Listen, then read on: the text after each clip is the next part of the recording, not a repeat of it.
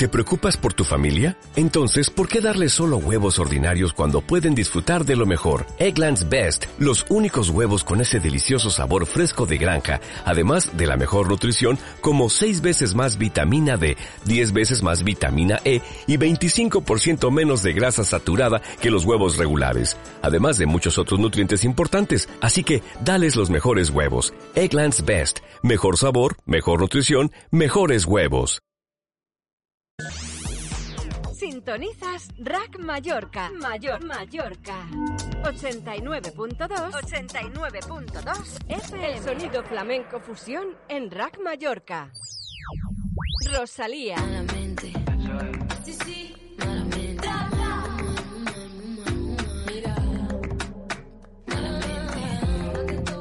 Rack Mallorca de Marco Flamenco.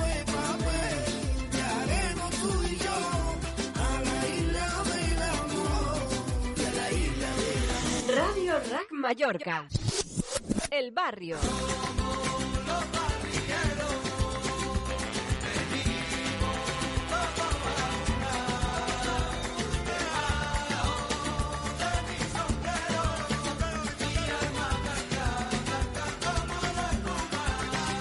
Rack Mallorca. María Artés La Morena. Si tú supieras que salí hoy que por ti una luz,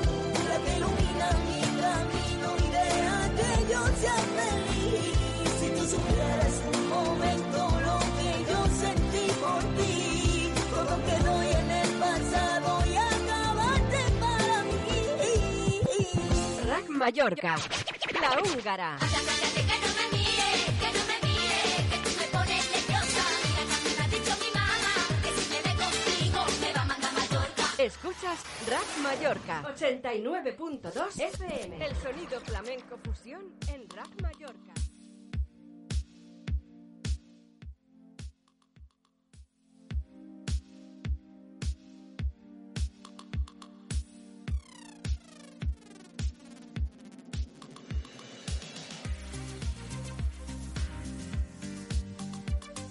De nuevo estamos aquí en Entérate Mallorca. Hoy con el placer de poder estar acompañado por una escritora que ha tenido el valor de afrontar un tema acompañada por un gran artista, por un pintor, y escribir un libro ilustrado sobre un viaje. El viaje de Ulises. Estoy hablando de Patricia Chinchilla. Buenas tardes, Patricia, ¿cómo estás? Buenas tardes, Tony, a ti y a todos los oyentes de Radio Rack. Oye, esto de el viaje de Ulises, ¿quién es Ulises? Mira, Ulises es un niño que sufre bullying y el bullying, eh, Tony, y lo sabes tú bien, no es un problema escolar, es un problema social.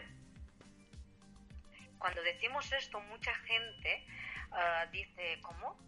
Sí, sí, es que hay varias clases de bullying, ¿no? Y entonces Ulises, que es un niño, como cualquier niño de cualquier familia, lo está sufriendo, lo sufre en silencio, porque eh, le da vergüenza decirle a su madre que ese nombre que la madre piensa que es tan bonito, porque se lo ha puesto en homenaje a, la- a Ulises, el de la Odisea, y le dice que era un gran viajante, que era un gran héroe griego, él en su colegio pues es motivo de mofa constantemente. Entonces Mesas representa magistralmente ese momento ¿no? de tristeza de Ulises y le pone dos um, grifos como ojos y se ve a Ulises llorando, porque ¿quién no ha llorado a veces lágrimas que parece que salen de un caudal de agua? Pues esto es lo que le pasa a Ulises. Y él no se atreve a decirlo, porque le da, le da pena, no quiere hacer daño a su madre. Porque los niños tienden a proteger a los mayores. Tú fíjate a veces cómo es, ¿no? La inocencia infantil, ¿no? Piensa que su madre se sentirá triste. Entonces él se confiesa un poquito con su abuela, ¿no? Que dice, mi abuela es la única que me entiende. Y su abuela le entiende porque como todas las abuelas del mundo, Tony, tienen una mirada tienen media cara, una mirada real y otra mágica. Que abuela, su nieto no es bajito, dice ya crecerá. Si es gordito, dice esto dará un estirón. Si el niño eh, tenga, tiene pecas, está graciosísimo. Si tiene pelo, que es de hermoso. Porque las abuelas son así. Ulises sí tiene la suerte de tener una abuela, pero lo pasa mal en el cole, lo pasa mal. Y la, la pregunta que viene es de cajón. ¿Y por qué el bullying? Mira, el bullying, te digo la verdad, como te decía, ¿no? El bullying, hay cinco clases de bullying. Está el bullying físico, que es un tipo de acoso más común, especialmente entre los chicos, ¿no? Que te empujan o te quitan la maleta, ah, estas cosas que muchos hemos sufrido o han sufrido, ¿no? Luego está el bullying psicológico, ¿no? Que existe pues como una persecución o una intimidación o tiranía hacia ti. Que esto, por ejemplo, se sufre mucho en los trabajos, que es un bullying psicológico, que tienes ahí tu jefe ahí que te está machacando, o que te chantajea o te manipula. Luego hay un bullying verbal, que eso lo que hace es que a ti esa persona eh, tenga ascendencia sobre ti, porque esa persona te está diciendo que tú vales menos que ella.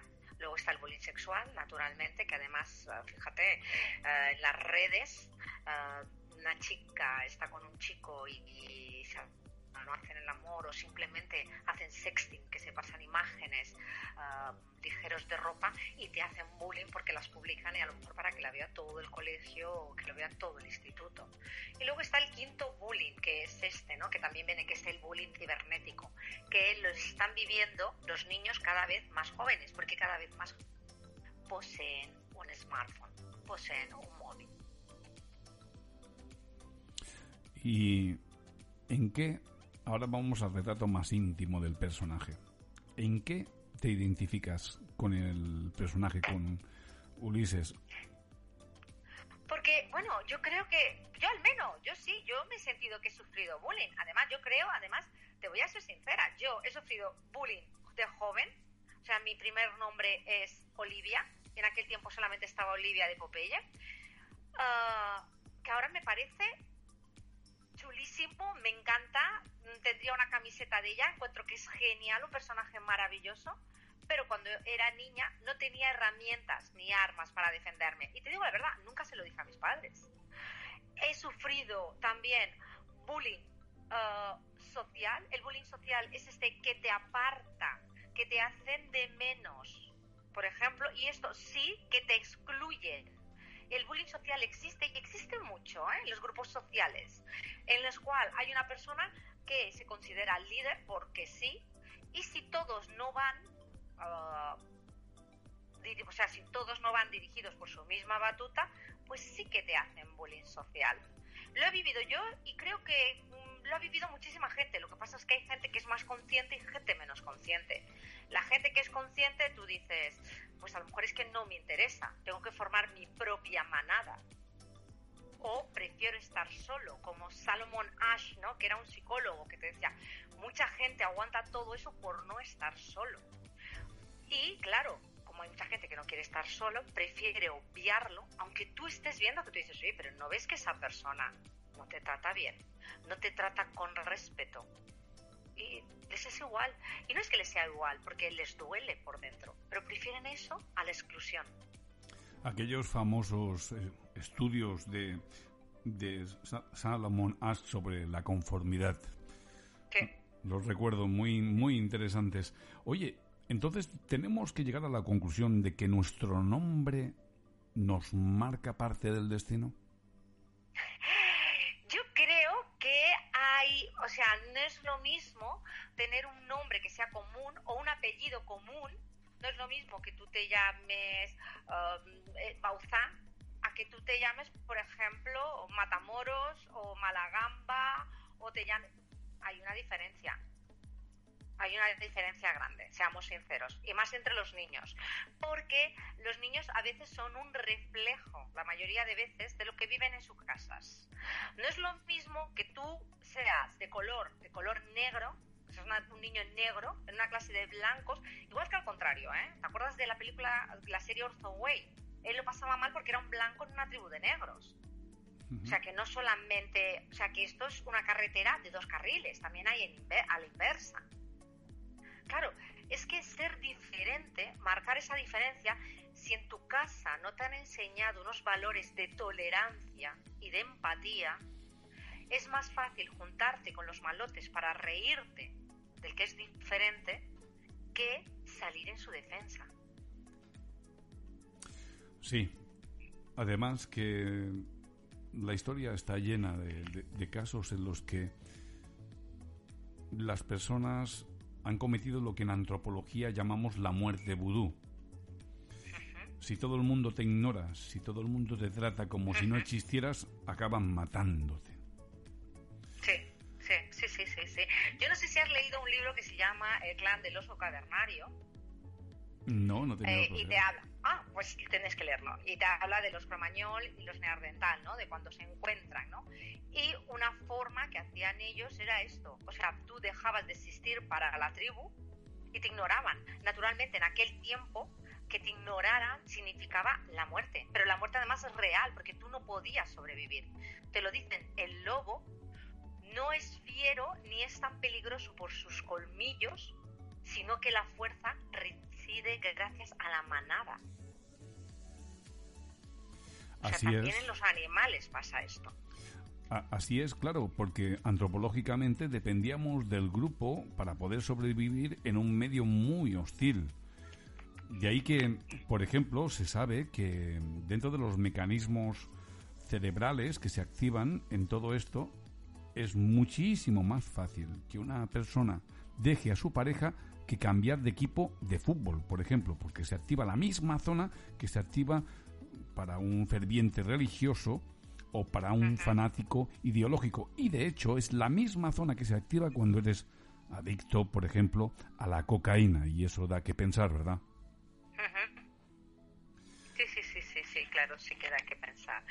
Ya te digo, de todas formas, cualquier persona, mira, a veces por ser diferente, ya porque, porque ya hablamos de nombres, de apellidos, pero también a veces por tener, oye, porque seas de otro país o simplemente, oye, porque no pronuncies bien la R.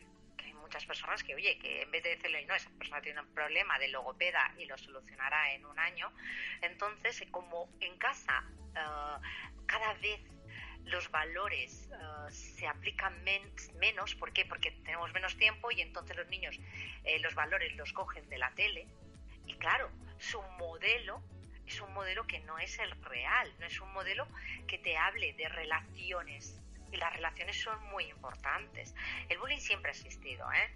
Antes se le llamaba hostigamiento, burla, discriminación.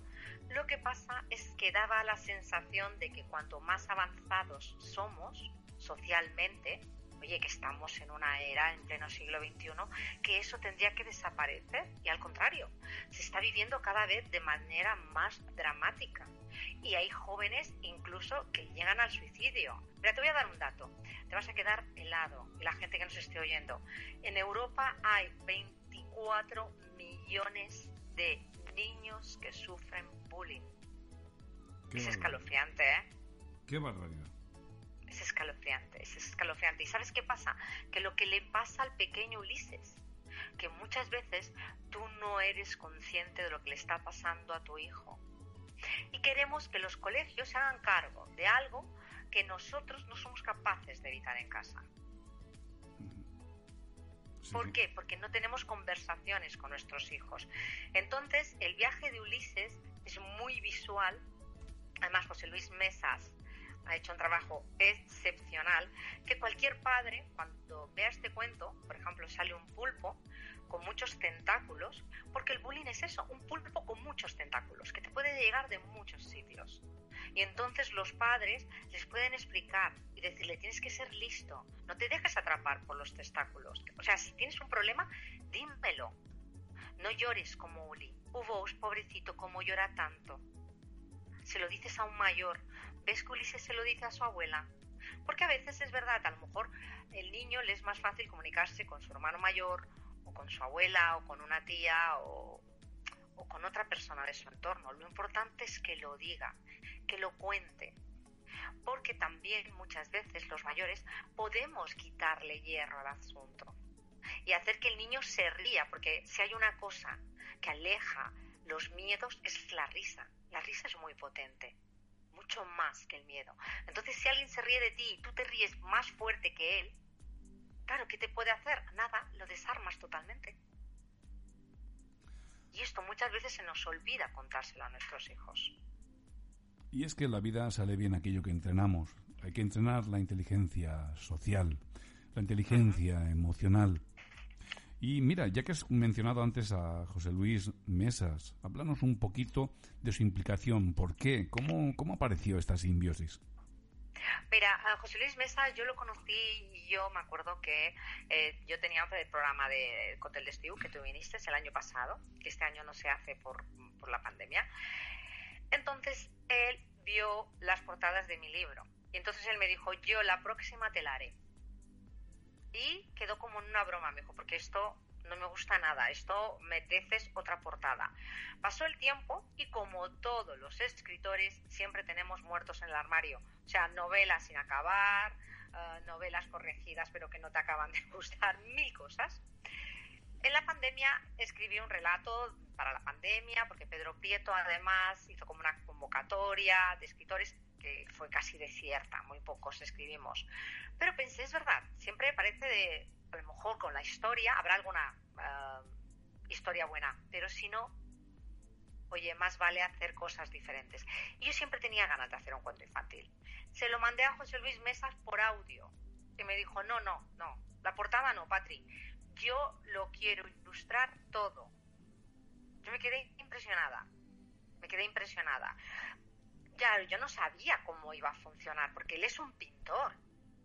Ah, es un pintor, o sea, yo pensaba, lo mismo tarda mucho, o lo mismo no nos entendemos de lo que...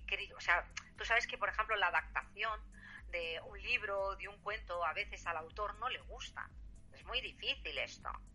Claro, y hay una amistad por medio y decir a una persona, oye, pues no me gusta o prefiero este personaje que a otro. Yo pensaba, oh, aquí, pero no, fue increíble, increíble, increíble. De hecho, cuando él me enseñó lo que ya había pintado, él siempre se pone a reír. Me dice, mira, Patri, nada más estaba pendiente, me, me aterrorizaba que eras el pulpo negro porque pensé, no lo va a querer, lo va a desechar. Y yo me quedé entusiasmada, pensé, ha entendido perfectamente el mensaje del cuento. Bueno, ha sido un trabajo que hemos disfrutado muchísimo los dos, muchísimo, muchísimo. José Luis Mesas, como tú sabes, él en su infancia estuvo en casas de acogida. Entonces, claro, también es un tema que, le ha tocado de cerca. Yo creo que a todos, ¿eh? en algún momento, nos ha tocado. Lo que pasa es que, bueno, cuando te ven adulto, te ven fuerte y nadie se acuerda de que un día fuiste un niño. Y vaya como nos marca nuestra infancia, ¿verdad? Sí, como marca. Mira, el otro día me decía una persona que yo no creo en eso, pero me decía que cuando somos adultos hay momentos en nuestra vida, cuando conocemos a alguien, que volvemos a ser el niño que, o sea, como nos comportábamos en el patio de colegio. Yo no creo en eso. Yo creo que eso lo tienes que superar.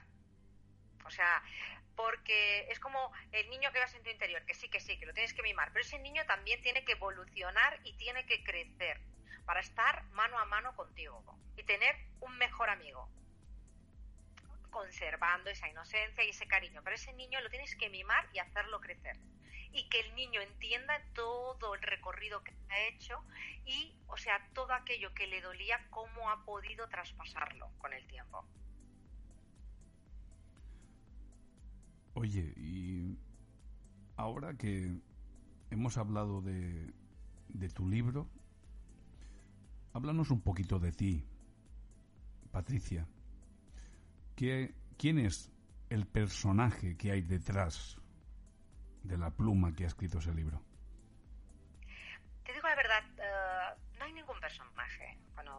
Conoces bien, mucha gente, además es no a todos sin querer catalogamos a las personas, ¿no? Y te da gracia, porque a veces te catalogan pues por tu modo de vestir o por tu modo de hablar o por tu modo de comportarte y a veces no tiene nada que ver.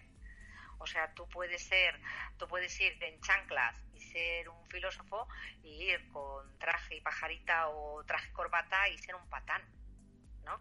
No hay ningún personaje. Lo que hay es una persona de que yo, por ejemplo, he tenido, tengo dos hijos y pues, sobre todo Ricardo, Ricardo, él eh, no pronunciaba la R Ricardo tuvo que ir a un logopeda. Entonces él decía Licaldo. Me acuerdo que hasta sus primos le decían, Ricardo, di sucia rata, para que le hiciera sucia lata, y se reían. Y entonces él, claro, no entendía de pequeños esas risas. Y entonces yo le decía, Ricardo, lo dicen porque no dices bien la R, no pasa nada, porque iremos a un sitio que tú aprenderás a decirla. Pero sí que me di cuenta, y eso que hubo un trabajo detrás, que en el colegio prefería estar callado para que los demás no oyeran que no pronunciaba esa letra bien. A mí el médico me dijo, no, eso se empieza a los siete años. Y pensé, no, no, perdona, en cuanto pueda, en cuanto pueda comunicarse, eso hay que trabajarlo ya. O sea, y esto a veces los padres tenemos que ser conscientes, como ese niño que es uniceja. ¿Pero por qué lo dejas uniceja? ¿Para que se rían de él? Oye, perdona, que hay unas cremitas que se llama cera tal y se la quitas y ya está. Mira tú, qué fácil, ¿no? No, es que es pequeño. ¿Y, qué quieres? ¿Que pase todo eso simplemente porque tiene mucho vello facial y le une las dos cejas? A veces los padres también, ah, para unas cosas, somos como muy rápidos y muy modernos, como para darle un móvil a un niño de 9, 10 años, y luego para otras tenemos, no sé, no sé si decirte que somos conservadores, entre comillas, de, de ignorancia, es que no, no sé cómo plasmártelo. Pero ya te digo, no, no creo que no, no hay un personaje. La Patricia Chinchilla que ves y que escribe es la misma con la que hablas, es la misma con la que puedes mantener una conversación de cualquier cosa y te puedes reír. Ya ves, uno de mis mejores amigos, que es Joan Giver, que tiene 82 años, que tiene un sentido del humor también muy parecido al mío. Y nos reímos a veces pues de, todo y de cualquier cosa, ¿no? mucha gente a veces ni nos entiende. No, soy, no, no, no, soy natural. Bueno, tú me conoces, es que es muy difícil hablar una persona de uno mismo, ¿no? Bueno, ya hay la, la ventana de Jerico que dice que somos lo que nosotros sabemos y los demás no, lo que los otros saben y nosotros no, de nosotros mismos. Sí, sí, sí, lo que, de nosotros mismos. Lo que los demás no saben y nosotros tampoco. Ajá. Por lo tanto, el conocimiento... Y, y, lo que los demás creen que saben de ti y que tampoco es real. Y lo que tú crees que, que sabes de ti misma y tampoco es real. Sí, sí, sí, también, también, porque además piensa que la percepción de uno mismo, fíjate que esto, por ejemplo, en los animales, eh, hay muy pocos animales que tengan percepción de, de sí mismos, ¿no?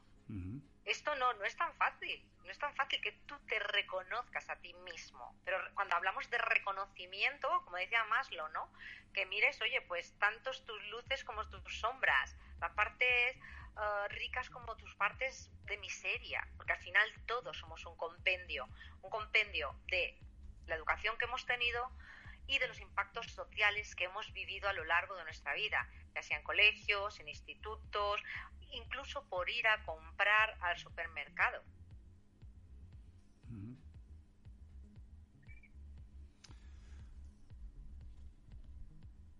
Aún así, hay una estética de personalidad, ¿no? Personalidad viene de personar, eh, era ese eco que se producía en las máscaras de los anfiteatros grecorromanos.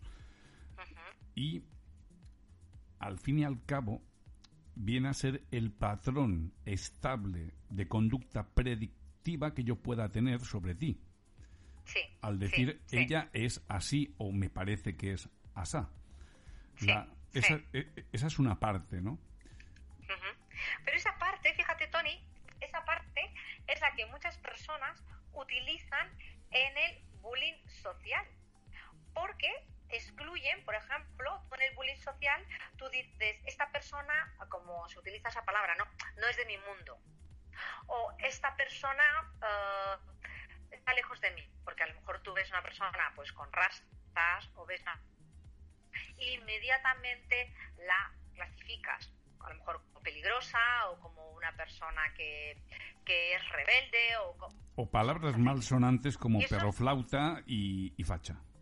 Exacto, exacto. Y eso se llama bullying social. Y lo utilizamos constantemente. y los hijos imitan lo que hacen los padres, porque al final somos un modelo a imitar. Y los padres no cuidamos muchísimas veces el lenguaje, como tú has dicho. Es un perro flauta, es un hippie, mira, este es un motero, este mm, eh, despreciativamente, por ejemplo, cuando hablan de la identidad sexual de una persona. Y, Mm. y podríamos Pues entender. que lo del... Sí, sí, sí. adelante, adelante. Dime, dime, dime. Y podríamos entender que el gobierno nos hace bullying cuando hace esos terribles recortes en educación a nuestros Sí, niños. sí, sí, sí. Sí, naturalmente. Naturalmente, porque los niños, aparte de tener clases de... Además, fíjate que se dieron cuenta, antes la inteligencia se medía en inteligencia matemática, inteligencia eh, de astrofísica, inteligencia intelectual, de lenguaje, que era social, y lenguaje tal. Ya te dicen, no, hay muchos tipos de inteligencia, la multiinteligencia, te dice, hay personas que son inteligentes emocionales. Entonces, eso en los colegios, por ejemplo, el pequeño, eh, bueno, es que ahora te iba a confundir porque nosotros, eh, o sea, resulta de que seguramente, bueno, seguramente no. O sea, voy a tener... Son dos cuentos que se están cociendo al mismo tiempo, ¿no? Y en el otro se habla de esto, ¿no? De decir la inteligencia emocional, de que un profesor, un niño, que por ejemplo pinte, que un profesor lo vea como que es un niño que se despista, que es un niño que, oye, no presta atención, que es que es un niño de que, oye, me molesta la clase, en vez de ver que a lo mejor ese niño tiene un mundo interior que es diferente a lo de los demás. Tú ves un árbol, por ejemplo, limonero, y no todos los limones maduran al mismo tiempo. Y esto nos cuesta entenderlo. Si la naturaleza es capaz de entenderla, los seres humanos nos cuesta Dios y ayuda. Así es. Por eso, desde la revolución industrial, el sistema educativo se ha convertido en una especie de factoría donde se trata de sacar el mismo producto y el concepto de calidad educativa se basa en podar las individualidades y características particulares de cada niño para transformarlos en un modelo determinado de ciudadano. Sí, exacto, sí, sí, sí. Además, además, fíjate, tú has triunfado si tú tienes un buen trabajo. O sea, si tú, por ejemplo, trabajas en el ayuntamiento, tienes un coche medio, una- un chaletito y un pisito en una zona de costa, tú has triunfado. Es igual si eres mala persona, es igual si eres un maltratado. Es igual si eres una persona que ejerce bullying ah, pues a tus empleados o a las personas que tienes cerca. Es igual si tú ah, maltratas a la persona que te viene a ayudar en casa. Es igual, porque tú has triunfado. En cambio, si tú eres una buena persona, una persona que ayuda a los demás, una persona que, ah, oye, que está implicada en su familia, porque a veces realmente ayudar también te lo dicen, ¿no? Como dice, ayúdate tú y Dios te ayudará. Lo, tienes que empezar a ayudarte tú, a estar sano tú, tener tu entorno sano, porque de tu entorno sano saldrán personas sanas que podrán ir a más gente. Claro que sí, que, que lo que has dicho es totalmente, estoy totalmente convencida y es correcto. Y volviendo a lo que tú me decías de, de qué pasa con lo de la, la política, si nos hacen bullying, sí, sí, porque la televisión es un gran transmisor, es un gran transmisor de mensajes.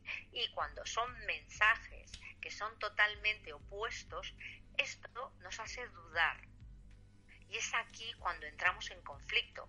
Y entonces es como si tuviéramos un cortocircuito en nuestra mente y somos incapaces de pensar y desconectamos. Y mucha gente te dice, no, es que yo ya no lo veo.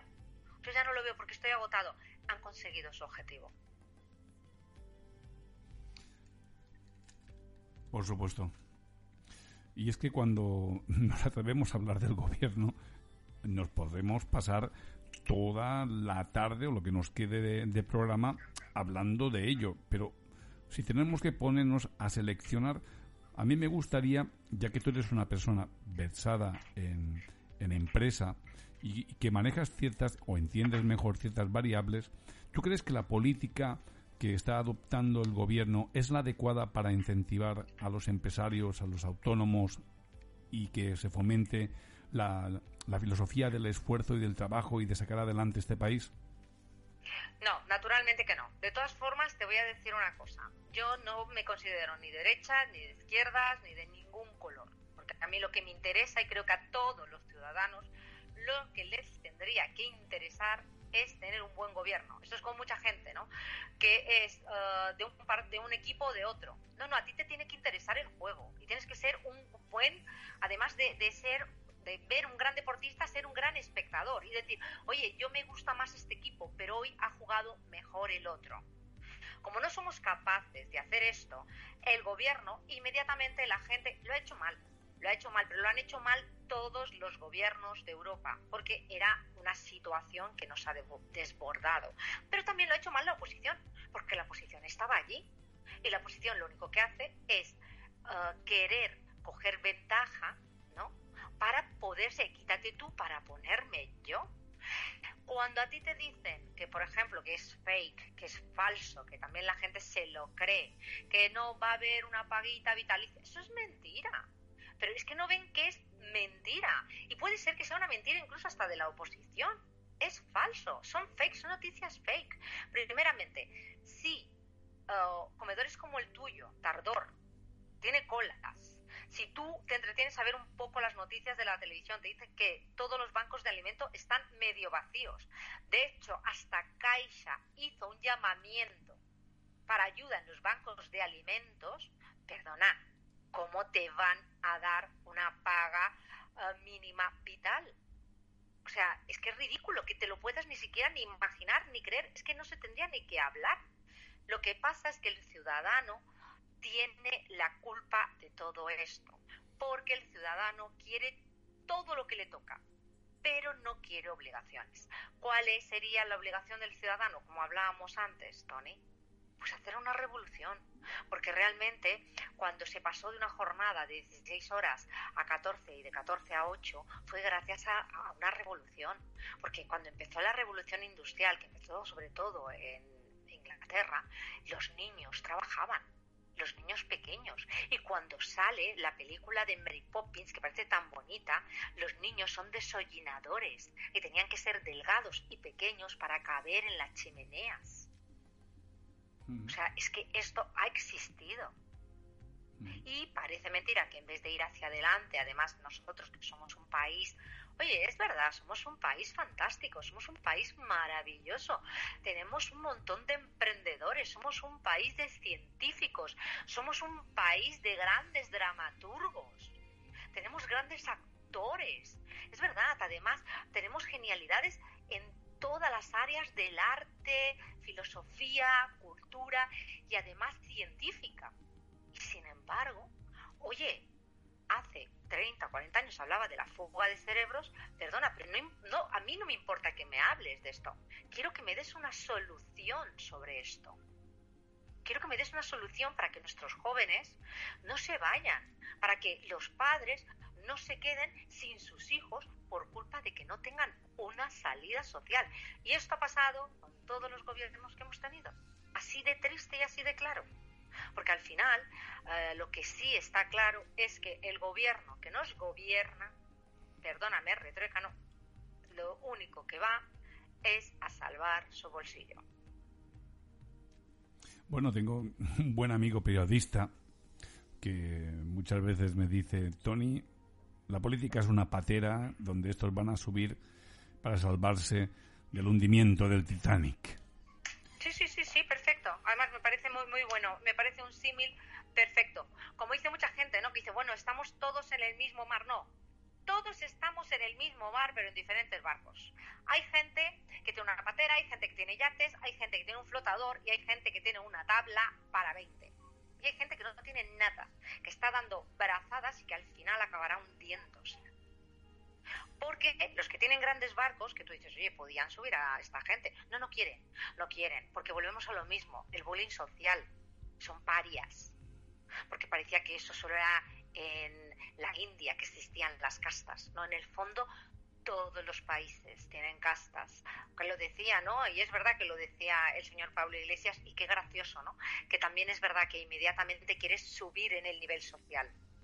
Porque todos, hasta en las antiguas tribus, ¿no? El más, el más débil, por así decirlo, el que no podía aportar tanto a la tribu, era el que cerraba la tribu. A principio iba el guerrero, luego venía la hechicera o el chamán, luego venía así como cada vez hasta el más débil. Pues seguimos igual, no hemos prosperado, estamos en pleno siglo XXI, mmm, buscamos agua en Marte y somos incapaces, incapaces de tener una cultura social, emocional, no le damos importancia a las emociones. Nos pensamos que ya está, si llora porque es un llorón, porque eres un flojo, o si estás triste, pues cogen y te dan pues ansiolíticos o te dan antidepresivos. Uh, si te duele algo, pues evitas el dolor y te tomas una pastilla. O sea, hemos pasado esto. Tenemos un mensaje. Estamos, de... estamos anestesiados en todos los aspectos. Tenemos un mensaje de Cristian Fernández Alcázar que dice, buenas tardes a todos. Lo que decís me recuerda a algo que leí en un maravilloso libro de filosofía oriental. Somos tres personas, el que nosotros creemos que somos, el cuerpo físico, el que los demás creen que somos, la mente, y el que somos realmente, el espíritu. Y claro, cuando alguien me habla de vida espiritual, yo se me pone la piel de gallina, porque si hay algo por lo que la humanidad ha hecho sangrientas guerras, por lo que ha habido más conflictos y hay más conflictos hoy en día es por las diferentes percepciones espirituales que tienen los individuos. Yo disculpa que te haga un inciso, Tony. Yo creo que aquí hay dos cosas. Una cosa es la espiritualidad, como yo la entiendo y como creo que se debería entender, y otra es la religión. Las guerras vienen por la religión. Porque, o sea, si esta gente fuera espiritual, no habría guerras. Porque la espiritualidad va más allá, trasciende al ser humano. Y lo que pasa es que la Iglesia, la Iglesia y todas las religiones nos han vendido que las dos van juntos. Que si tú eres judío, eres cristiano, eres ortodoxo, eres mormón o eres protestante, eres una persona espiritual. No, no, no, no, no. Tú por practicar una religión no eres espiritual. No tiene nada que ver. Una cosa es la espiritualidad y otra cosa es la religión que practiques. La cuestión... Tú puedes ser agnóstico y ser espiritual. La cuestión es que, sea como sea, la mayoría de personas buscan maestros. Muy pocos son lo suficientemente iconoclastas y eclécticos para coger el camino. Es decir, muchas veces las religiones son un póster que indica una, una dirección, ¿no? Y la gente se agarra al póster en vez de andar y se vuelve un fanático del póster y protege el póster con todas sus fuerzas. Cuando a lo mejor, si te pusieras a andar, verías que cuando recorres el camino no se parece en nada al póster. Mira, yo hice un artículo y te decía, no seas ñu, porque los ñus, tú sabes de que cruzan, ¿no? Y van todos a lo mismo, y si uno se cae por el barranco, pues todos detrás. Y el ser humano es verdad que hemos aprendido muchísimas cosas, pero aún hay muchísimos news. Muchísimos. Y como hay tantos news, claro, resulta de que es la mayoría, lo que tú decías. Hay más pocos maestros, además es que un maestro es que no busca ni alumnos. Un maestro es para sí mismo su satisfacción y puede venir otra persona y no es su alumno, porque además, fíjate, si un maestro es una persona, uh, ¿cómo te puede? Humilde, que siempre se dice el alumno supera al maestro. Eso significa que el maestro ha hecho bien su trabajo, que ha podido trascender a través de esa persona, aunque no sea porque nosotros siempre nos pensamos que trascender es a través pues de, de, la genética, de la sangre, de que tengan nuestros genes. No, no, tú puedes trascender también a través de una persona, que le puedas enseñar pues, a ser mejor persona o que puedas llevarla o que pueda adoptar un camino oye, que, que sea de la, de la espiritualidad, no de la religión. Porque claro, uh, decirse espiritual significa que percibes que todo está de alguna forma interconectado, que somos una simbiosis de especies que compartimos un milagro llamado vida. Pero claro, yo me encuentro con muchas personas que se definen así o, o tratan de tener una apariencia de ser espirituales, pero luego no les importa ni hacen absolutamente nada por impedir que mueran 16.000 niños menores de 5 años al día, de media, por causas evitables. Ni tampoco hacen nada para que en el Congo dejen de haber guerrillas para que se pueda especular con el precio de las tierras raras, especialmente el coltan. Ni tampoco les importa demasiado que su país esté gobernado por personas corruptas. La clave es que el hecho de que tú creas en algo o pienses que eres espiritual no necesariamente te va a hacer más sabio o más inteligente.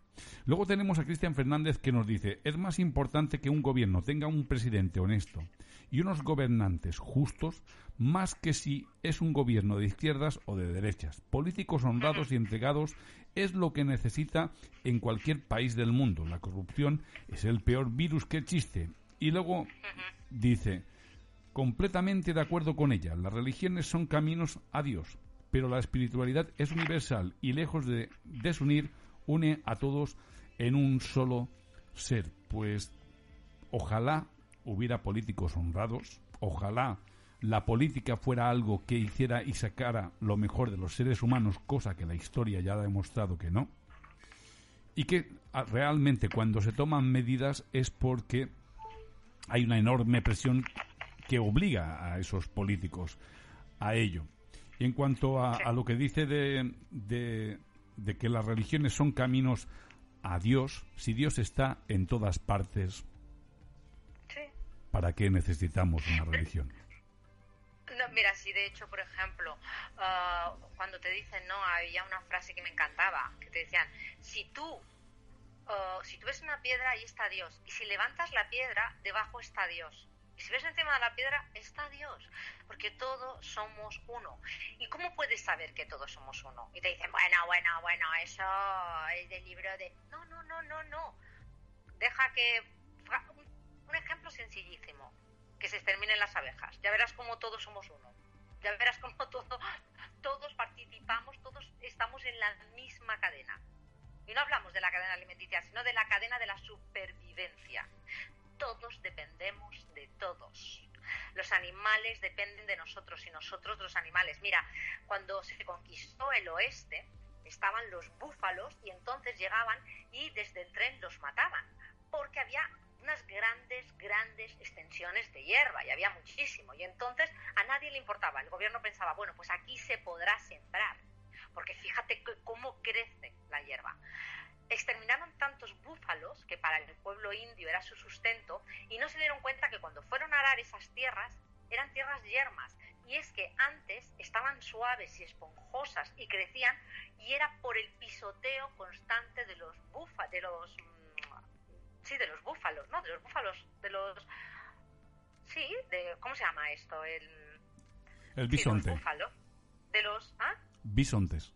De los bisontes, perdona, que ahora no me salía la palabra. Era por el pisoteo constante de los bisontes. Eso es como cuando tú ves lo, las lombrices en la tierra, que mucha gente que asco. No, es que airean la tierra. Si no, no estaría aireada. Sí, o sea, todos dependemos de todos. Y es que es la realidad, pero hasta que no nos demos cuenta de ello, Tony, nos queda un largo camino. Y hay gente que se da cuenta. Pero como tú decías, los que se dan cuenta son los que manipulan a los demás. Porque saben lo realmente que importante.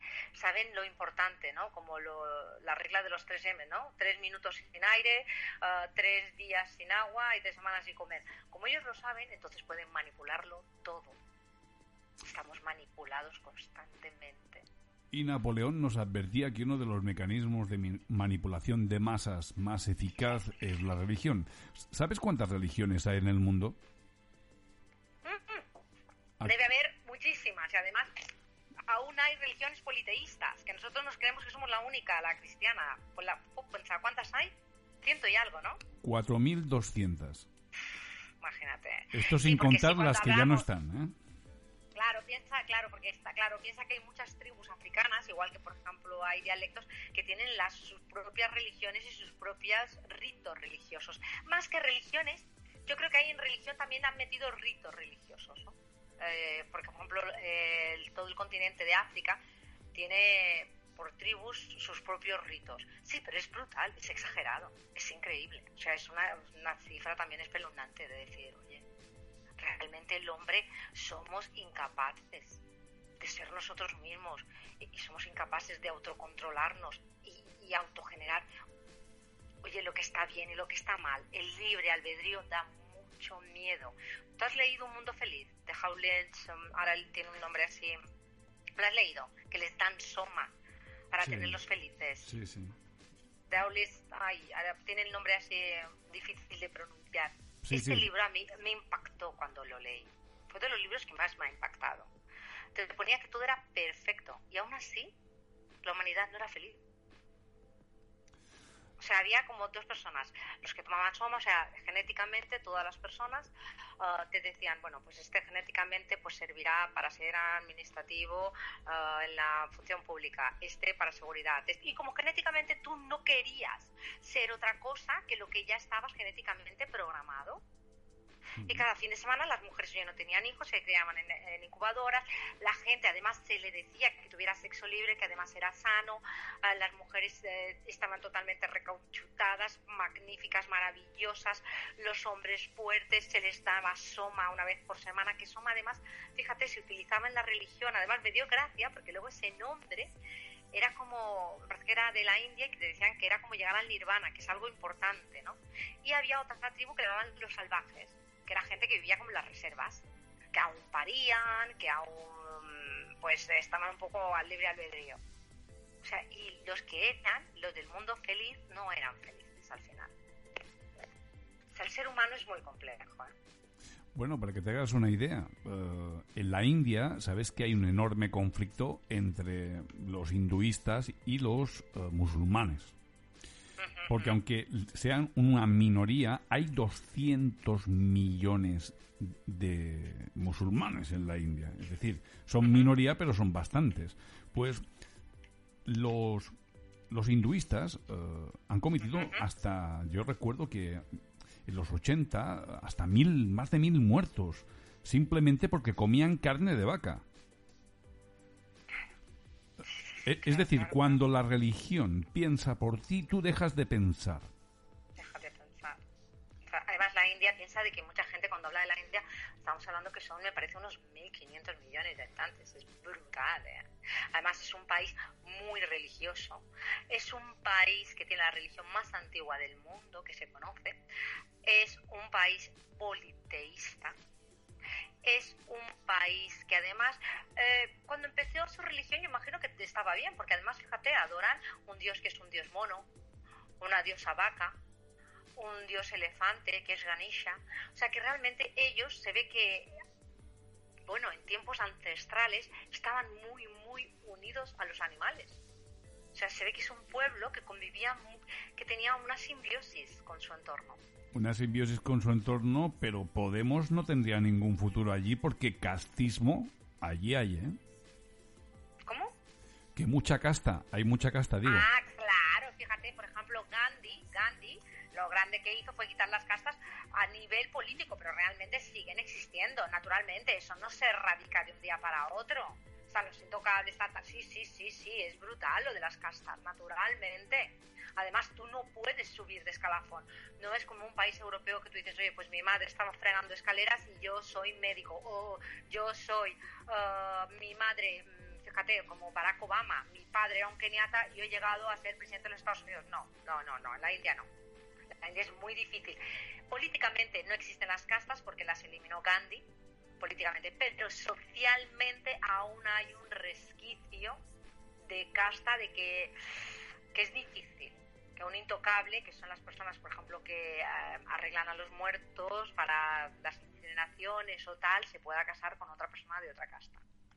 Y es que si naces paria, allí lo tienes claro. Igual que aquí en España, ¿eh? ¿Sabes que se han hecho estudios longitudinales en los que se ha comprobado qué ha pasado con aquellos que hace 40, 45 años eran y nacieron pobres. Resulta que el 80% de ellos siguen siendo pobres. Es más, han descubierto que un 26% de aquellos que no lo eran pobres ahora lo son. Sí, sí, sí, es que tienes, tienes muchas posibilidades. Mira, eh, pero también de una cosa, eso tampoco es justificable, porque eso es una decisión de vida. Mira, hubo un experimento que estuvo muy bien, cogían a dos gemelos y le decían, cada uno en una habitación diferente, le dice, ¿tú por qué bebes? Tú alcohólico, ¿no? Y le dice él, porque mi padre era alcohólico. Yo esto lo he vivido toda mi vida, lo llevo viendo desde niño. Y como un niño, pues aprendí esto, a beber. Que el beber me evadía de las preocupaciones y de los problemas y que además eh, me alejaba del mundo. En el otro cuartito estaba el hermano, porque además era una persona que estaba había ido a Alcohólicos Anónimos y estaban dándole rehabilitación. Le decía, ¿y tú nunca has bebido? Decía, no, nunca he bebido. Y le dice, ¿por qué nunca has bebido? Le dice, porque mi padre era alcohólico. O sea que a veces también es verdad que si naces pobre tienes muchísimas posibilidades de ser adulto. Pero también aquí va lo que hablábamos, ¿no? Es una actitud también ah, de que tú quieras. Por eso en Estados Unidos se incentiva tanto el sueño americano que cualquier persona puede hacer lo que quiera. En cambio, por ejemplo, nosotros mismos, ya no hablaremos de Europa, en España se incentiva el conformismo por ejemplo, en una aula universitaria, tú dices, la gente que quiere emprender, pocas manos se levanta. ¿Quién quiere ser empresario? Pocas manos. ¿Quién quiere hacer una oposición para entrar al servicio público? La mayoría. ¿Quién quiere estar en el gobierno? La mayoría. Eso en las universidades.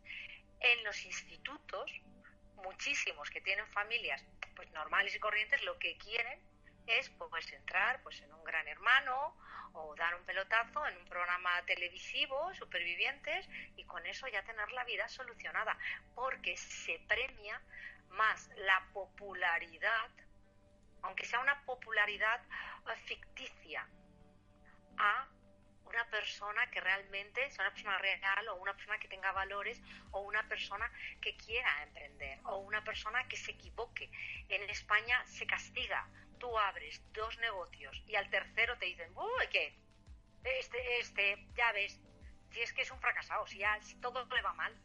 En Silicon Valley es una variante que tienen en cuenta, que es que uh, muchas, muchas ideas que se emprenden quedarán abortadas antes de ver la luz. Tú fíjate qué diferencia de mentalidad. Hombre, es una realidad científica. El 92% de las empresas fracasan Em, otra cosa eh, que quería añadir. Por ejemplo, si tú naces en el Bronx, en Estados Unidos, tienes un 90%, solamente eh, por haber nacido allí, un 90% de ser un criminal. De probabilidades. Es más, tienes un 50% de haber tenido una muerte trágica o haber sufrido graves heridas es decir, un 50% antes de los 20 años. ¿eh? También te una pero esto también pasa en Latinoamérica con las maras. Y también te voy una cosa, es un problema uh, familiar, estructural, social. ¿Sabes por qué? Porque, y vuelvo a insistir, vuelvo a insistir, se han perdido mucho los valores, se ha perdido mucho. Te dicen que para educar a un niño se necesita una tribu es decir, necesitas mucha gente que diga, eh, esto mal. Cuando no está el padre, que se lo diga la madre. Y si no está la madre, que se la diga el tío. Y si no está el tío, que se lo diga la abuela. Y si no está la abuela, incluso hasta la vecina. Se ha perdido eso. Entonces hay muchos niños en el Bronx, en Latinoamérica, que se crían en la calle. Y entonces las mafias, porque realmente al final son mafias que controlan todo esto, los captan fácilmente. ¿Pues para qué? Pues para droga, para trata de blancas, prostitución, proxenetismo, porque al final esas magias se mueven con hilos que van mucho más del mismo país, que están mucho más arriba. Muchísimo más arriba. Tú sabes el millonario este, ¿no? Que, bueno, tú lo pusiste, que le regalaron las dos niñas francesas de 12 años. Y es que esto existe de verdad. Claro que existe de verdad. Si estamos en el país con más prostitución de Europa y el tercero del mundo, solamente por detrás de Tailandia y Puerto Rico. Si estamos hablando de que en este país hay 5 millones de machotes ibéricos que violan sistemáticamente a mujeres que son traídas aquí engañadas y obligadas a la prostitución en el 85% de los casos, de que estos se pasean por ahí impunes, que la mayoría de ellos son hombres entre 35 y 50 años con trabajo estable y el 70% de ellos con pareja o casados. Es que yo, de verdad, yo iría por ellos, iría a por ellos, por violadores. Iría por ellos y los metería en la cárcel y los obligaría a trabajos forzados. Es más, resolvería el problema del paro, porque imagínate, meto a 5 millones de energúmenos en la cárcel y no veas, resuelvo el problema del paro, pero ya. Yo te puedo dar mi opinión, humilde opinión, ¿eh? Yo también creo que tengo la verdad, que también vivimos la sexualidad desde un punto de vista a veces ah, muy extremista. O sea, no es el problema de que una persona, de una mujer sea prostituta y tú te vayas a acostar con ella. El problema viene. Pero es que tú me estás hablando. A esa tú me persona estás hablando. objeto, un trozo de carne. Espera, espera. Es Tú estás si hablando de la mujer que se dedica a la prostitución libremente. Yo te estoy hablando de que el 85% Sí, sí, es sí, obligado. está extorsionada, es, está es, extorsionada. es un crimen. Y, Y ese tío es un violador. Tú te aproveches, como si tú tienes una persona que viene a limpiar a tu casa y como viene a limpiar a tu casa, tú te ves con derecho de pegarle o de maltratarla o de insultarla como si fuera un esclavo, como antiguamente en las, en las grandes plantaciones, y de aprovecharte de ella. No, no, no, no. Esa mujer viene a trabajar por un sueldo y tú la tratas con respeto, porque esa señora no es que salga de tu casa, es tan señora como tú. Entonces, en la prostitución, lo que se tendría que enseñar es decir, no, no, no, no, tú contratas unos servicios, hay una persona, es la ley de oferta y demanda, la prostitución ha existido todos los siglos, pero no con la connotación sexual que la vivimos ahora. El problema viene cuando lo que tú dices es cuando tú estás forzada a hacer eso. Es cuando hay una mafia detrás que te está extorsionando. Eso es un problema. El problema es cuando tú la estás practicando porque resulta que no tienes para comer. Yo siempre lo decía, cuando había lo del hipódromo, y me acuerdo que hubo un tiempo que se oían muchísimas bromas machistas y eh, no sé si se puede decir esto en este horario, y te decían, en plan de broma, eh, eh, ¿sabes dónde chupo 5 euros? Yo pensaba, pues es vergonzoso, es una broma que es que no se tendría ni que permitir, porque esa mujer viniera y te pidiera 5 euros para comprar leche, no se los darías. En cambio, por lo otro sí, ¿no? O sea, el problema no es el sexo en sí. El Sí, problema yo es no, la yo- educación. yo no, yo no hablo la de. machista Yo no hablo hay, ¿no? de, de, de- de ver a la persona como un Sí, objeto pero- y menospreciar, hacer bullying a esa persona y el ostracismo Pero- social simplemente por ejercer una profesión. Yo Oye, no- pues que Pero es que yo ella. no te discuto eso, no te discuto eso. Te digo que un, que un violador es un violador.